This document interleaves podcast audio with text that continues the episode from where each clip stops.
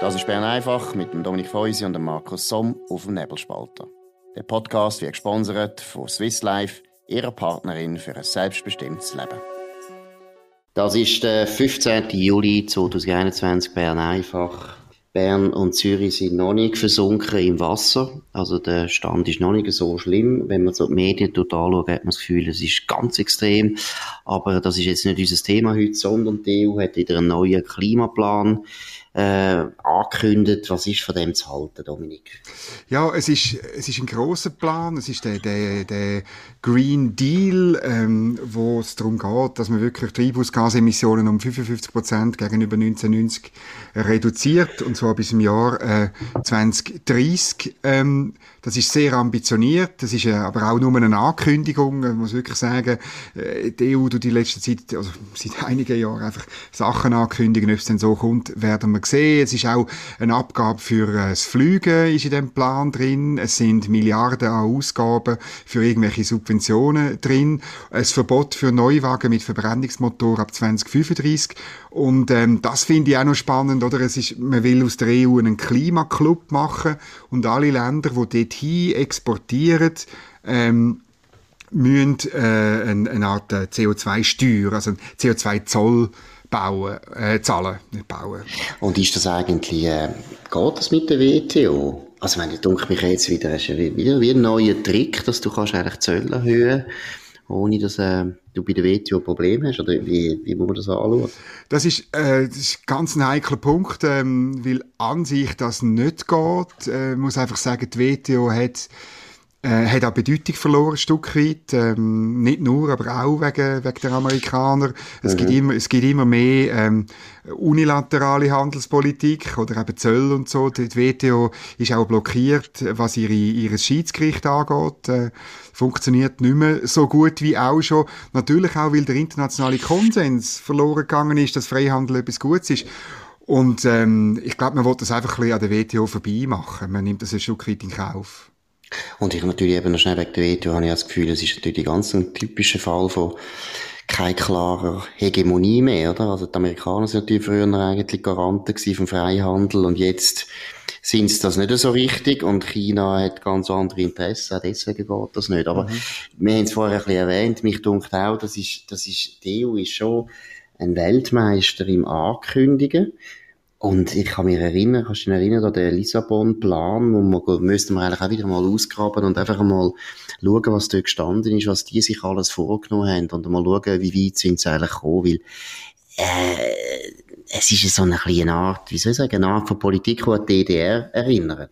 Ja, natürlich. Also ich habe als kleiner Bub äh, oft Radio Ostberlin gelost, so ein bisschen aus, aus das, also aus, auf der Kurzwelle oder mit dem äh, Mittelwelle ist das, das ist ähm, und so ein bisschen das Gruseln, das Gruseln, es ist, mal, es ist ein bisschen Freude am Grusel gewesen. Ja. Ähm, und ich kann mich sehr gut erinnern, oder, weil die, die Hurra-Meldungen, jeden Tag, äh, ist eine Hurra-Meldung gekommen. Also das nächste Jahr bauen wir einen Computer, der schneller ist als der von den Amerikanern und das übernächste Jahr bauen wir eine Million Wohnungen und es ist einfach jeden Tag eine Ankündigung. Ja. Und, und nie, und es ist schon nie etwas gemacht worden. Und das ist, ist wirklich, es erinnert einem das auch, auch und jetzt, ich meine, das Tragische ist ja, dass die Firmen mitmachen, also dass irgendwie die deutsche Autoindustrie sagt, jawohl, wir bauen ab 20 sowieso keine Verbrennungsmotoren mehr und so. Also, äh, es ist, es ist das finde ich fast das Schlimmste, dass ja. die Unternehmen äh, sich selber dem verpflichtet und notabene in der Regel sind sie Unternehmensführer, die genau wissen, dass sie zum Zeitpunkt, wo sie das müssen einlösen, nicht mehr CEO oder Verwaltungsratspräsidenten sind. Aber ich glaube, das ist ein bisschen der, der wichtige Punkt, oder? Dass natürlich ähm, für die vielleicht auch ein bisschen einfacher ist, auf das einzugehen. Und das ist ja das Geld der Aktionäre und nicht in dem Sinne das eigene Geld. Aber es ist ein Phänomen, dass gerade die grossen Firmen alle in der ganzen Klimapolitik, äh, ja, finde ich schon sehr regierungsnäher oder regierungstreu sind. Das heißt, sie machen schon sehr viel Unsinn. Einfach einmal mit. Mhm. Ja, ja, das ist so. Das ist so. Das Interessante finde ich noch jetzt bei dem Klimaplan von der EU, ähm, dass die Amerikaner haben eigentlich äh, gemäß dem Telegraph, der schreibt das heute, haben die Amerikaner, also der John Kerry, der, der Klimaabgesandte vom, vom Präsident Biden, hat die EU bittet, dass sie das nicht macht mit diesen Klimazöllen, oder? Weil sie gesagt haben, ähm, das müssen wir, das müssen wir machen auf einer viel größeren, breiteren Basis. Da müssen eigentlich alle Industrieländer mitmachen, damit es funktioniert. Ja. Das ist ja eigentlich das Konzept von William Nordhaus, dem ja. äh, Nobelpreisträger, wo, wo gesagt hat, oder, komm, wir, wir machen wir, wir tun, ähm, CO2 bepreisen ja. und, und es braucht nicht eine weltweite Regelung, hat er gesagt. Es braucht aber eine Art Klimaclub, wo alle wichtigen Länder drin sind. Also er hat gesagt, es muss eben Europa, Amerika, G7 müssen mindestens dabei sein, damit es funktioniert. Und ähm, die EU geht jetzt, geht jetzt vorab, oder? Und das bedeutet natürlich schon, wenn das nur, nur die EU macht, dann hat das natürlich einen protektionistischen äh, äh, Coup, oder? Mhm. Weil sie dann sozusagen ihre Klimapolitik allen anderen aufzwingen Und das wird nicht funktionieren. Denk an China, denk auch an, Amerika. Und es ist noch lustig, oder? Das macht die EU ähm, drei, vier Monate, bevor man in Glasgow zusammentrifft, die, die nächste große Klimakonferenz, wo man eben genau ähm, will, äh, koordinieren, wie man weltweit weitergeht. Und das ist wirklich das ist einfach äh, äh, eine Fehlüberlegung von Brüssel. Und eine Fehlüberlegung, würde ich sagen, das ist einfach eine Unfähigkeit oder ist da eine tiefere Taktik dahinter, dass sie da die anderen irgendwie unter Druck setzen? Oder? Wie muss das verstehen? Ja, ich, ich verlasse mich jetzt auf den Telegraph, oder? Sie sagen, das ist Ideologie.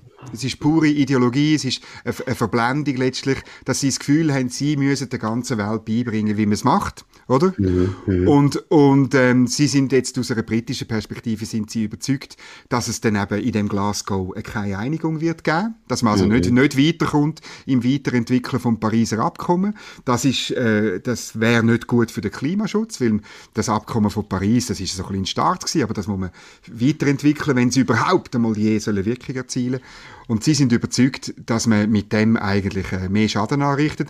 Aber dass die EU nachher kann sich als Musterschüler und so anstellen und es schwingt in dieser britischen Berichterstattung mit etwas, was wir Schweizer auch kennen, dass man ein bisschen den Verdacht hat, dass eben Deutschland, insbesondere Frau von der Leyen, aber auch die Franzosen, die ökonomisch nicht so gut zu Weg sind, aber sie wollen wenigstens noch der ganzen Welt sagen, wie sie, wie sie soll funktionieren. Gut, den Deutschen geht es eigentlich gut wirtschaftlich, aber sie sind natürlich einfach, der deutsche Idealismus hat immer eine Rolle genau. gespielt, oder? Oder? Wieder mal aber, Hegel. ja, genau. Aber was ich noch einen interessanten Aspekt finde, ist, mich dunkt, und das gilt auch ein bisschen für die Schweiz, oder, dass der Staat oder Behörden oder, sagen wir jetzt einfach Bürokraten, ich meine, Brüssel ist ja wirklich einfach das Paradies von der Bürokratie, sie tun wahnsinnig ihre Macht über denen auf eine Art, wo ich genau. glaube, das wird alles backfire. Weil es sind ja alles Konzepte, wo, wenn wir ehrlich sind, das wissen wir jetzt schon, die werden nicht funktionieren, es wird nicht gehen. Und am Schluss stehen die Bürokraten eigentlich mit kurzen Hosen da und wenn sie das jetzt einfach noch die ganze Zeit so weitermachen, immer wieder irgendwelche Massnahmen, oder? Wir haben ja das eigentlich bei der Corona-Politik so erlebt in, in, im Kleinen dann verlieren Behörden eine unglaubliche äh, Glaubwürdigkeit. Und ich, ich, bin nicht, ich bin nicht sicher, dass das irgendwie auf die Dauer der EU gut tut, wenn sie die ganze Zeit so übergreift. Wobei es ist eben, es ist nicht nur die EU, es ist auch in der Schweiz so, oder? Wo, wo man einfach und das hat ein bisschen mit dem Problem von Bürokratie zu tun. Die sind immer zu weit weg von der Realität. Dann machen sie grosse Konzepte und scheitern. Und das kannst du zwei, drei, vier, fünf Mal machen, aber nicht hundertmal. Irgendein ist mhm. dann einfach die Bevölkerung es lange. Mhm. Ja, und ich glaube auch, ähm, also ich, ich bin grundsätzlich Optimist, aber ich glaube auch in dem Jahrhundert gibt es eine Auseinandersetzung äh, unter, zwischen den Gesellschaftssystemen, insbesondere eben eine, eine gelenkte Gesellschaft, eine kontrollierte Gesellschaft wie in, in China oder so versus der freie Westen. Und das Hauptargument, welches Gesellschaftssystem überlebt und siegen wird und, und überzeugen wird, ist der wirtschaftliche Wohlstand. Und wenn wir das, wenn wir uns selber ins, ins, ins Wohlstandsknie schiessen, dann, ähm, ja, dann werden Länder sich für chinesische Verhältnisse Aber gleichzeitig, oder? Der Westen hat so eine starke Tradition letztlich dann halt gleich wieder von der Freiheit. Dass ich eigentlich nicht glaube, dass das vorbeigeht. Aber ich finde es so aus Sicht der Bürokraten interessant, dass sie selber offensichtlich die Angst nicht haben. Dass sie irgendein ist einfach, ich meine, bei der ganzen Europolitik haben wir das Gleiche erlebt. Auf eine Art haben die ja eigentlich jede Glaubwürdigkeit verloren und man tut jetzt einfach ein bisschen Geld drucken, aber alle wissen, ja, ewig kann das so nicht weitergehen. Ja, und es ist wirklich, also ich glaube schon, ähm, Gefahr ist am Schluss, dass man jede Art von, von qualitativem Wachstum und Innovation abwirkt, oder? Dass man also nicht mehr, äh, und dann, dann sind wir nicht ein überzeugendes äh, Wirtschaftssystem, äh, äh, dann, dann werden die Menschen vielleicht auch etwas anderem mehr Freude haben und in Kauf nehmen, dass sie tagtäglich überwacht werden. Wir hoffen es nicht. Wir sind Optimisten Absolut. und wir kämpfen dafür. Aber interessant ist ja, oder, das ist ja die grüne Philosophie, die jetzt durchgeführt wird, oder? Und ich meine, in der Schweiz hat die auch Anhänger und wir, wir, es gibt zwei Parteien mittlerweile schon, die das äh, ein bisschen unterschiedlich verfolgen, nämlich die Grünen und die Grünliberalen. Genau, und was ist eigentlich der Zustand von diesen zwei Parteien? Fangen wir vielleicht äh, ja, mit den Grünen an, finde ich ein bisschen einfacher. Genau, ja, oder? So. Ist ein bisschen einfacher. Wie würdest du da den Zustand beschreiben? Ja, also ich meine, die Grünen, ähm, Sie haben äh, die Wahlen gewonnen, äh, die letzten Wahlen gewonnen. Sie haben sich äh, vergrößert, fast verdoppelt, äh, wenn ich es richtig im Kopf habe. Und, und sie sind auch in den Kantonen gut unterwegs. Aber ich meine, am Schluss ist ihr Programm doch relativ extrem. Und, ähm, und äh, es gibt ja die These, dass die Grünen jetzt so ein bisschen auf einen, ein bisschen grünen Konservatismus noch ein bisschen setzen und, und so ein bisschen mehr auf, auf, auf, auf, auf Gefühl und so machen. Ähm, ich weiß nicht, ob das klappt, wenn dann wieder Wahlen sind, was bleibt denn bei den Grünen, außer das noch mehr zu fordern, noch wieder ein ähnliches CO2-Gesetz?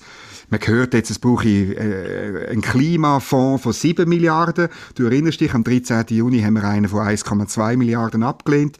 Die. Forderung ist jetzt eine von 7 Milliarden ich glaube nicht, dass das gut funktioniert und dann werden sie aber wieder, ähm, sie, sie werden nicht untergehen, mhm. aber, aber sie werden unter Umständen wieder zurückgestutzt. Absolut. Wobei, ich muss jetzt wirklich zugeben, es ist eigentlich schon erstaunlich, dass die Grünen überhaupt noch da sind. Ich meine, es ist eine Partei, die seit, äh, wie lange gibt es die eigentlich, 40 Jahre etwa, mhm. immer auf einem Thema ist. Eigentlich nur auf einem Thema, wie allen anderen Themen sind sie nicht wahnsinnig stark, gelten nicht unbedingt als glaubwürdig, weder Wirtschaft noch Außenpolitik. Oder, oder macht einfach, was die SP macht. Oder macht genau das Gleiche, es gibt keinen Grund, dort Grün zu wählen. Genau. Das einzige Thema ist Umwelt. Und sie schaffen doch immerhin mit dem dann gleich einmal ein Wahlergebnis über 10 Prozent. Das ist schon, das ist auch schon erstaunlich. Aber ich sehe es auch ein bisschen so, wie du es gesagt hast, es ist eine sehr eine extreme Partei. Es ist eine Partei, meiner Meinung nach, mit wahnsinnigen enge Visionen, mhm. wie die Menschen sollen leben. Nämlich, es ist eigentlich einfach total durchreguliert. Das ist eben, es ist, es ist so eine Art von permanentem Interventionismus, Vorschriften, mehr Steuern, mehr Geld. Das ist so keine Vision, wie du die Umwelt kannst schützen, weil ich meine, da sind ja wahrscheinlich die meisten, nicht die meisten, sind eigentlich alle Leute sich einig. Niemand will, dass die Umwelt kaputt geht, wirklich nicht. Aber es ist halt ab und zu ein Trade-off und dann muss man ein bisschen intelligente Lösungen finden. Und bei den Grünen ist eigentlich wirklich immer so, einfach, radikal, Radikalposition. Es muss alles durchreguliert und verboten werden und dann ist dann gut. Ja, und es ist ein Programm, wo eigentlich nur Leute können annehmen, auch für ihr persönliches Leben, wenn sie in der Stadt wohnen und vor ihrem ähm, Genossenschaftshäusli oder Genossenschaftswohnigli gerade eine Tramhaltestelle haben und wenn sie nie gehen, gehen Möbel kaufen, irgendwie im Einkaufszentrum außerhalb der Stadt, ähm, wie, wie, sie die gar nicht in ihre Wohnung hineinbringen. Also, mhm. äh, also und, und, und sie gehen nie, äh, sie gehen, eben sie, jetzt ganz modern, oder? Sie gehen eben nie in die Ferien, äh, weiter, als man mit einem Nachtzug, einem hochsubventionierten kommt, oder? Und, also, das grüne Leben ist wahnsinnig kompliziert dann plötzlich, oder? Und, und Essen, äh, das Thema Essen, oder? Wenn du dann noch beim Essen sagst, oder? Wir müssen mehr, weniger Fleisch essen und so. Es wird immer alles sehr kompliziert. Oder, ähm, sehr lebensmitteltechnisch, oder? Das ist, das ist wahnsinnig. Und darum glaube ich, das bleibt das Minderheitenprogramm. Sie können immer wieder einmal, wenn ihre Themen eine Konjunktur haben, auf Kosten von der SP vor allem gewinnen. Mhm. Aber sie, sobald es dann auch wieder, jetzt zum Beispiel bei Corona, hast du von den Grünen ja nichts gehört, muss man, gar nicht, muss man sagen. Nicht. Die gibt's gar nicht. Die gibt's gar nicht. Sie also ich finde, das Personal ist eigentlich unglaublich schwach, oder? Genau. Du eine grosse Partei mittlerweile, aber du kennst ja fast keine Leute von denen. Und dann, dann werden sie wieder zurückgestutzt, weil die SP ist natürlich dann gleich die breiter aufgestellte Partei. Absolut, und das Personal ist viel besser. Und was vielleicht auch noch ein Punkt ist, äh, du kennst dich dann viel besser aus als ich. Mich erinnern die Grünen. Ja, du musst jetzt hören, was kommt. Ja. Die, die, die grüne Bewegung erinnert mich so an einen mittelalterlichen Bettelorden. Da gibt's auch immer wieder so, das ist so, Mal, mal, weiss, Verzicht, meinst. Verzicht und Verbot. Das ist eigentlich die einzige Vision. Und solche Leute findest du immer. Asketen gibt's überall, oder? Die gibt's in Indien, die gibt's bei uns, die hat's Ja. bei uns auch gegeben. Und das ist auch etwas Schönes. Für 10% der Leute ist das super. Durch die Straße ziehen und sich auspeitschen. Das ist okay. Aber das ist einfach nicht mehrheitsfähig. Und es ist einfach, es ist, es ist ein bisschen eine düstere, Perspektiven auf die Welt, muss ich schon sagen. Und ich muss sagen, das ist ja eigentlich, wenn wir jetzt zu den Grünliberalen gehen, äh, meiner Meinung nach das Versprechen, wo die Grünliberalen eigentlich äh, probiert haben äh, aufzustellen, oder? Dass man eben sagt, ja, wir, wir sind die Grünen ohne die schlechte Laune, oder? Ohne Ja. die, ohne die Migränestimmung, oder? Aber wie würdest du jetzt beurteilen? Sind sie jetzt langsam auch auf dem Weg in Migränen, oder wie siehst du das? Also, äh, das gibt's immer noch. Also, ich, ich, ich ähm, verweise auf das Gespräch äh, von unserem Federal mit dem, mit dem Jürg Grossen, oder? Ich meine, er ist wirklich, er ist überzeugt, ähm, dass es zwar Massnahmen braucht, vielleicht auch Verbot irgendwann, oder? Aber er sagt, ähm, er glaubt an Fortschritt, oder? Es ist wirklich, es ist eben, das ist, der, glaube ich, der große Unterschied zwischen Grünen und Grünliberalen, Ja. dass die Grünliberalen wirklich an, an technologischen Fortschritt und an die Möglichkeiten, wo das bringt, um die ökologischen Fragen zu lösen, der Glaube ist, glaube ich, immer noch ganz stark. Es gibt aber auch bei den Grünliberalen gibt's natürlich Leute, wo ähm, viel schneller, viel schneller zu Verbot und zu Steuern und zum Abklemmen und so äh, und, und, und sozusagen eine Verzichtsökonomie äh, ähm, äh, würden, würden befürworten als noch vor ein paar Jahren. Also die Grünliberalen sind ein bisschen gespalten. Die Jürg Grossen würde das selbstverständlich sofort in Abrede stellen, aber er hat dort im Gespräch immerhin zugegeben, dass sie sehr lange Fraktionssitzungen haben, weil sie müssen sehr viel diskutieren untereinander. Mhm. Also das ist eben auch mein Eindruck, dass sie ein bisschen die Chancen, die sie haben, verspielen. Sie müssen sich, sie müssen sich schon mehr abgrenzen von der SP und von den Grünen. Sie müssen sich schon unterscheiden und ich glaube auch, sie haben ja ein riesen Potenzial in dem linksbürgerlichen Milieu, wo Ja. nicht mehr zufrieden ist mit der alten bürgerlichen Partei. Das ist ein riesen Potenzial. Aber da müssen sie eben, da müssen sie ein bisschen wirklich moderner sein. Technologie hast du genannt, das eine. Und das andere sind halt schon auch noch einfach ein paar wirklich bürgerliche Positionen. Und das haben sie früher noch, meiner Meinung nach, besser gemacht. Oder die Finanzpolitik sind sie wirklich sehr, also fast stramm gewesen. Ja. Und, und heute, äh, ist eigentlich, weil es noch lustig, sie sind auch ein bisschen Opfer geworden von der EU-Frage, oder? Ich meine, irgendwo haben sie es meiner Meinung nach jetzt auch übertrieben. So unglaublich europhil muss jetzt auch nicht wieder werden in einem Land, wo etwa noch 3% in die EU wollen. Also das bringt nicht so schaurig viel. Also ich habe mal für, weil du Finanzpolitik ansprichst, ich habe mal für Tamedia ähm, die Budgetdebatte ausgewertet, oder? Und dort habe ich gesehen, dass ähm, der äh, Nationalrat Martin Bäumle und der Nationalrat Jürg Grossen, die haben immer zusammengestimmt mit den Bürgerlichen, fast immer mit den Bürgerlichen. Und der Rest von der grün-liberalen Fraktion hat auch immer zusammengestimmt, meistens mit SP und Grünen. Und, und äh, ich kann mich gut erinnern, dass das äh, ein paar Grünliberalen nicht gefallen hat, dass ich das so ausgewertet habe und dann geschrieben habe. Ja, absolut. Also das ist die einzige, die einzige Möglichkeit, um wirklich Erfolg zu haben. Und dann könnte es grossen Erfolg haben. Aber wir schauen jetzt einmal, es, äh, das Wetter hat sich noch nicht bessert, trotz der grünen Liberalen, die sich da anstrengen. Nein, das ist Bern einfach gewesen, am 15. Juli 2021. Wir hören uns morgen wieder zur gleichen Zeit auf dem gleichen Kanal. Danke für die Aufmerksamkeit und wir wünschen einen schönen Abend. Das war Bern einfach mit Dominik Feusi und Markus Somm auf dem Nebelspalter. Der Podcast wird gesponsert von Swiss Life, ihrer Partnerin für ein selbstbestimmtes Leben. Den Podcast könnt ihr auf nebelspalter.ch abladen und auf allen gängigen Plattformen wie Spotify oder Apple Podcast und so weiter.